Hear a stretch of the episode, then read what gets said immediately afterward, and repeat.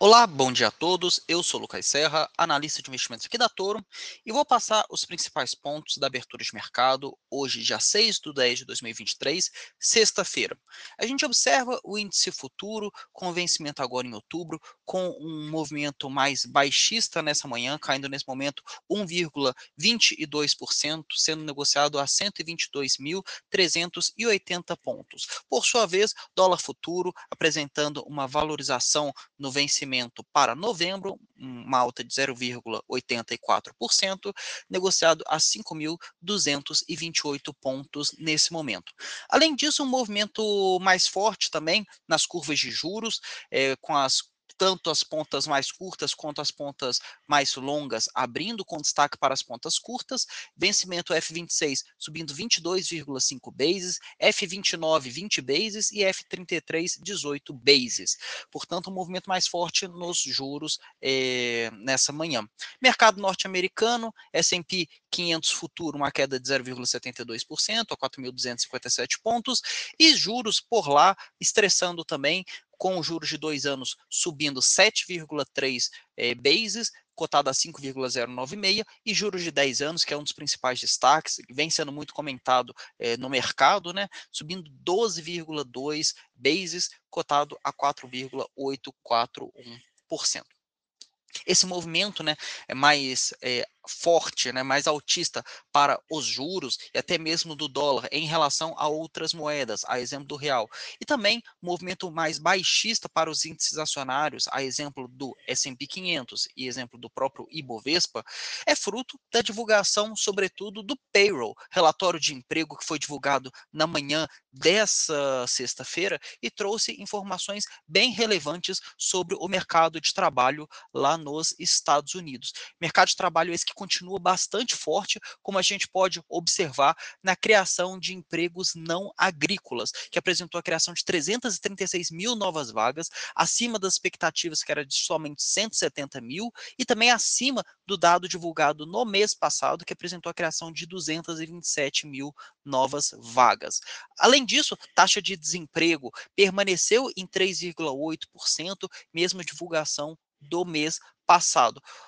ganho médio por hora trabalhada arrefeceu ligeiramente, ficando em 0,2%, mesmo dado de eh, agosto, mas não avançando né, para a casa de 0,3%, como era a expectativa do mercado. De toda forma, a gente pode tirar a conclusão de que os dados do payroll foram bastante fortes, mostram que o mercado de trabalho lá nos Estados Unidos continua bastante resiliente, continua bastante aquecido, e isso impõe um certo desafio adicional por parte do Fed, é, sobretudo na condução da sua política monetária, quando a gente pensa no seu duplo mandato, né, sobretudo do ponto de vista de combate à inflação a gente já vem observando já há bastante tempo que a inflação lá nos Estados Unidos permanece bem resiliente, né, bem stick na linguagem de mercado, é, agora no segundo semestre de 2023, também deve ser, deve continuar assim ao longo do ano de 2024. E esses dados do mercado de trabalho é, sem dúvidas, vão acrescentar uma pressão inflacionária a mais, né? Principalmente é, agora nesse, nessa transição de 2023 para 2024. Dessa forma, o mercado é, reprecificou suas expectativas de aumento de juros lá nos Estados Unidos, né? Então, as expectativas de que até o final do ano é, o juro subisse mais 25 basis points era uma probabilidade consideravelmente baixa, 29% ontem isso, e essa probabilidade atingiu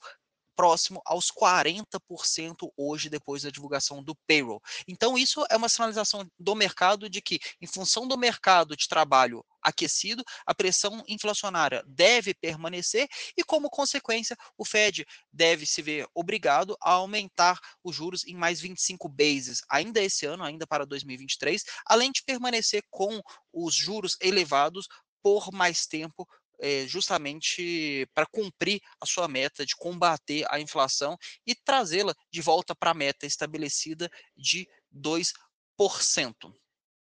Além disso, além dos dados do payroll, que saiu às 9h30, hoje a gente também teve a divulgação pela manhã é, de dados lá na Alemanha, eh, dados esses que vieram um tanto quanto fortes, foram dados um pouco mais benéficos para o, o, para a Europa, né? Então a gente teve a divulgação de encomendas à indústria na Alemanha, apresentando uma elevação de 3,9%, acima das expectativas que era de 1,8%.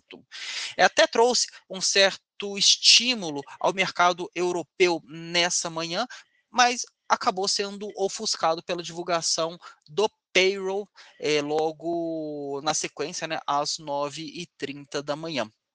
que é o principal indicador, né? Inclusive, sobre o payroll, é, ao longo da semana foram divulgados é, diversos dados sobre o mercado de trabalho norte-americano, emprego JOLTS na terça-feira, que veio acima das expectativas, trouxe volatilidade também, empregos ADP na quarta, que veio abaixo das expectativas, trouxe um certo, uma certa tranquilidade, um certo arrefecimento das expectativas da inflação